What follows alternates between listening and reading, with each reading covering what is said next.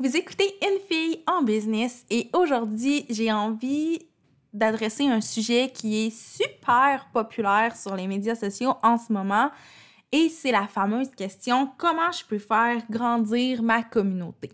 Donc, vous le savez peut-être si vous avez écouté d'autres épisodes de podcast, mon avis sur cette question-là est peut-être euh, pas celui que vous partagez, mais je vais quand même vous donner des trucs pour faire grandir votre communauté. Je vous partage ça dans quelques secondes. Vous écoutez le podcast Une fille en business, le podcast où l'entrepreneur passe toujours avant l'entreprise. Je suis Mélissa Lévesque, experte en marketing de contenu et en branding personnel. J'anime le podcast Une fille en business pour discuter de business, de marketing, de style de vie et de développement personnel avec des femmes de tête et de cœur.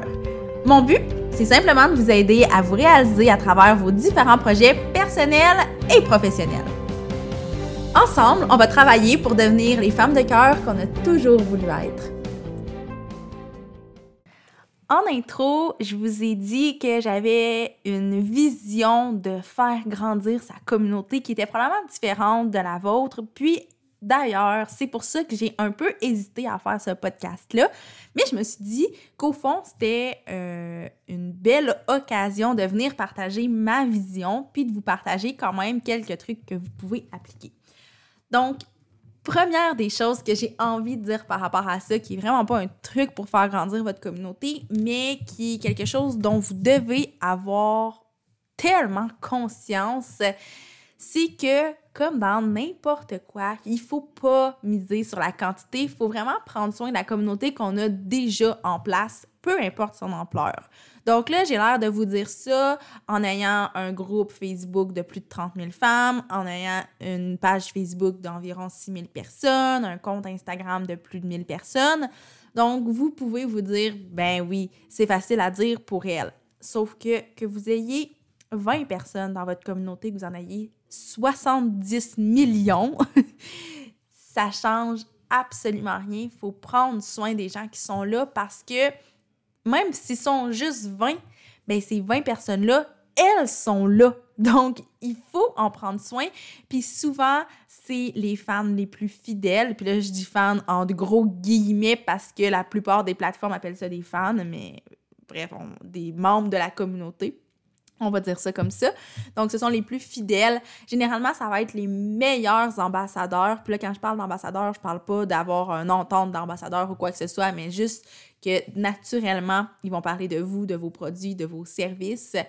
Donc, c'est la raison pour laquelle vous ne devriez pas tout miser sur faire grandir votre communauté. Puis c'est la petite parenthèse que j'avais envie de partager en début de podcast.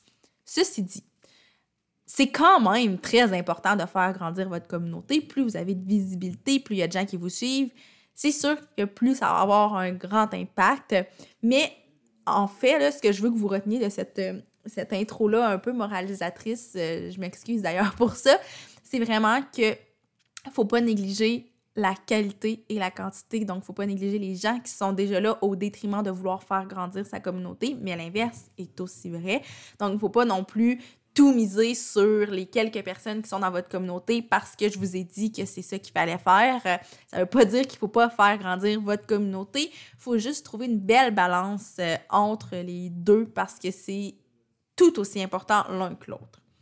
Donc, là, ce que vous attendiez, c'est mes cinq astuces pour faire grandir votre communauté. Donc, je me lance avec la première astuce qui est de ne pas attendre que les gens viennent à vous.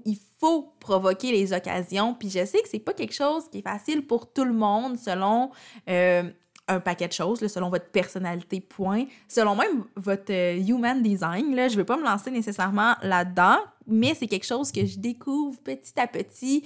Euh, j'ai des amis qui sont all-in dans ce concept-là, qui m'en parlent un peu. Puis je sais qu'il y a des types de design qui attendent des invitations et qui ont de la difficulté à aller vers les gens. Donc, bref, que vous soyez dans le human design ou pas, ce que je veux vous dire, c'est de ne pas attendre que les gens viennent à vous, de provoquer les discussions, de provoquer les occasions, de vous ouvrir sur le monde. Puis les autres trucs que je vais vous donner vont vous aider justement à avoir cette espèce d'ouverture-là et de provoquer les occasions. Mais ça, c'est la première chose que vous devez être conscient.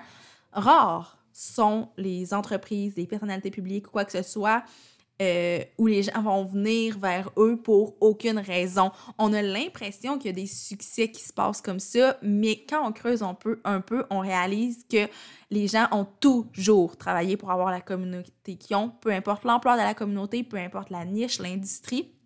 Donc, il faut juste garder ça en tête parce que moi, au tout, tout, tout début, là, là je parle même pas de mes débuts en tant qu'entrepreneur, mais mes débuts plus en tant que blogueuse. Donc, en 2013, je croyais que les lecteurs allaient venir à moi parce que ce que je faisais, c'était pertinent, sauf que l'affaire, c'est que les gens ne savaient pas que j'existais, ne savaient pas que je faisais quelque chose de pertinent, donc ils ne pouvaient pas venir à moi. Puis pourtant, on a l'impression que c'est ça qui se passe pour un paquet de gens, alors que c'est vraiment pas le cas.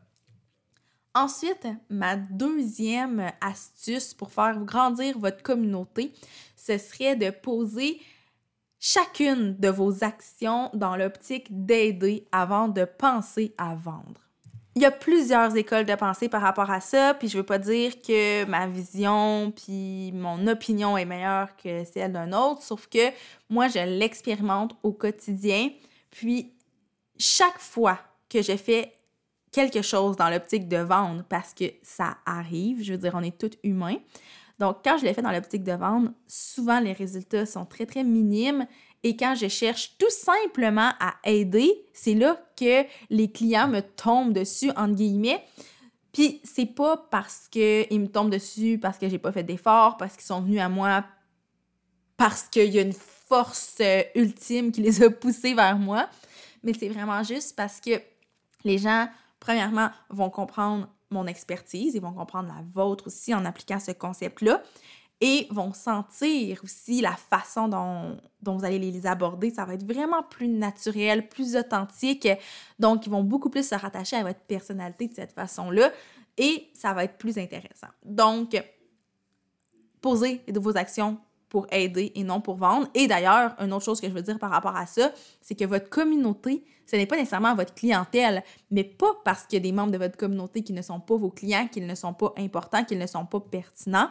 Je l'ai raconté plusieurs fois, mais euh, j'ai une fille en particulier dans ma communauté qui me suit depuis le début, qui a jamais consommé aucun de mes produits, aucun de mes services, mais qui me suit, qui a tout lu mes articles de blog, qui me suit sur Instagram, elle, regarde toutes mes publications, Facebook, même chose. Puis cette personne-là, qui je vous rappelle n'est pas du tout une cliente, mais seulement quelqu'un qui fait partie de ma communauté, m'a apporté plus d'une dizaine, peut-être même qu'on est rendu à une vingtaine de clients à elle seule. Donc, juste en aidant les gens autour de vous, ça peut avoir un très, très grand impact. C'est ça la morale de cette histoire-là, finalement. Ensuite, le troisième truc pour faire grandir votre communauté, ben c'est quand même assez évident, mais ça demande un effort peut-être un peu plus euh, un peu plus important.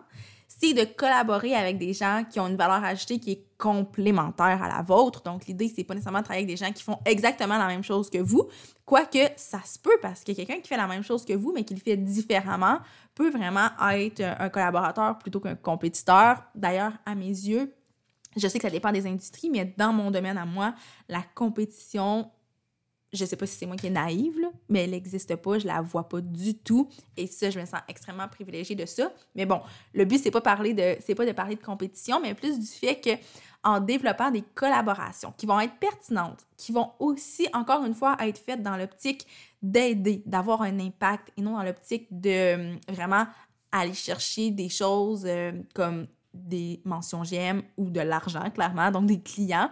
Donc, ça, ça va aussi changer la façon que vos collaborations vont se passer et les résultats que vous allez obtenir de ça. Donc, si les deux collaborateurs vous entendez sur le fait que ce que vous voulez faire, c'est d'offrir de la valeur, c'est d'aider les gens, mais à ce moment-là, je suis pas mal convaincue que votre collaboration va être pertinente et va vous permettre l'un et l'autre de vous faire découvrir auprès de la communauté de l'autre et donc euh, de faire grandir votre propre communauté et éventuellement votre propre clientèle.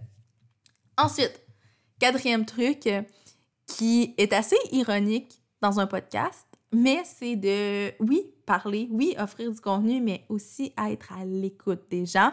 Puis, tu sais, je dis que c'est ironique dans un podcast parce que, clairement, pendant que j'enregistre, je ne peux pas vous écouter et c'est vraiment vous qui êtes dans votre voiture, dans votre salon, dans votre bureau, peu importe où vous êtes et vous m'écoutez.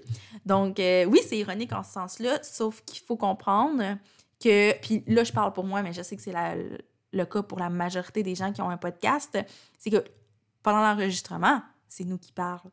Mais tout le reste du temps, on est le plus possible à l'écoute des gens autour de nous pour savoir c'est quoi les problématiques qu'ils rencontrent, c'est quoi leurs enjeux, de quoi il y aurait envie qu'on parle sur le podcast, qu'est-ce qui les rejoint, qu'est-ce qui les rejoint moins. Donc, qu'on parle de podcast, qu'on parle de page Facebook, de compte Instagram, peu importe, je pense que c'est important de bien doser. Donc, oui, de parler, mais d'être à l'écoute, puis ça va vous permettre que quand vous allez parler, ça va être mille fois plus pertinent, ça va avoir mille fois plus d'impact parce que vous avez été à l'écoute de votre communauté. Donc, dans le fond, c'est un peu d'utiliser votre communauté existante pour reproduire ce qui les a accrochés et d'aller chercher des nouvelles personnes.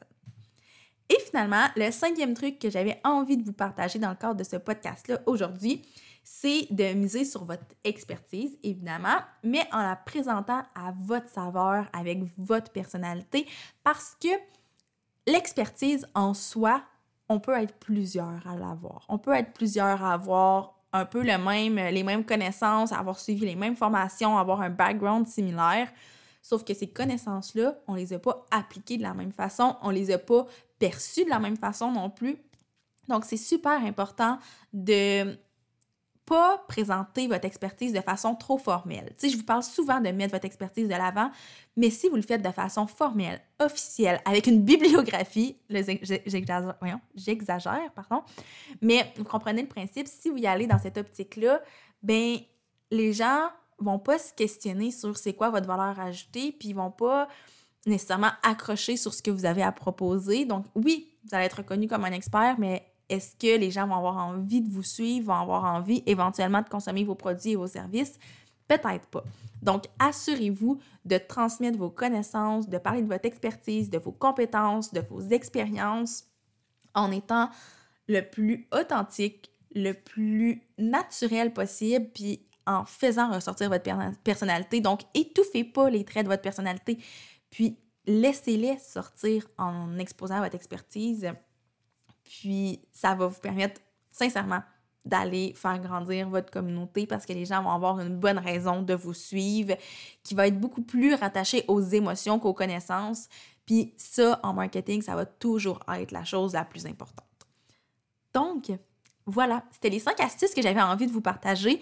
Évidemment, il en existe des centaines et des centaines et des centaines, mais je pense qu'avec ces cinq-là, si vous les mettez en application dès maintenant, vous allez voir dans le moyen terme peut-être un super de bel impact sur votre communauté. Puis j'ai envie de conclure juste avec un petit rappel, je ne veux pas que vous me trouviez gossante, mais prenez soin de votre communauté qui existe déjà aussi fort que vous mettez des efforts à faire grandir votre communauté parce que c'est ça qui est le plus, plus, plus important. Ben, qui est le plus important. Non, en fait, c'est assez égal, sauf que les gens ont tellement tendance à négliger ça qu'il faut mettre un petit plus là-dedans. C'est un peu plus euh, dans cette optique-là que je voulais le dire. Donc voilà, moi je vous laisse là-dessus, je vous laisse mijoter sur les astuces que je vous ai partagées, je vous laisse les mettre en application, je vous laisse m'écrire si vous avez des questions aussi, puis on se reparle la semaine prochaine dans un autre épisode de podcast.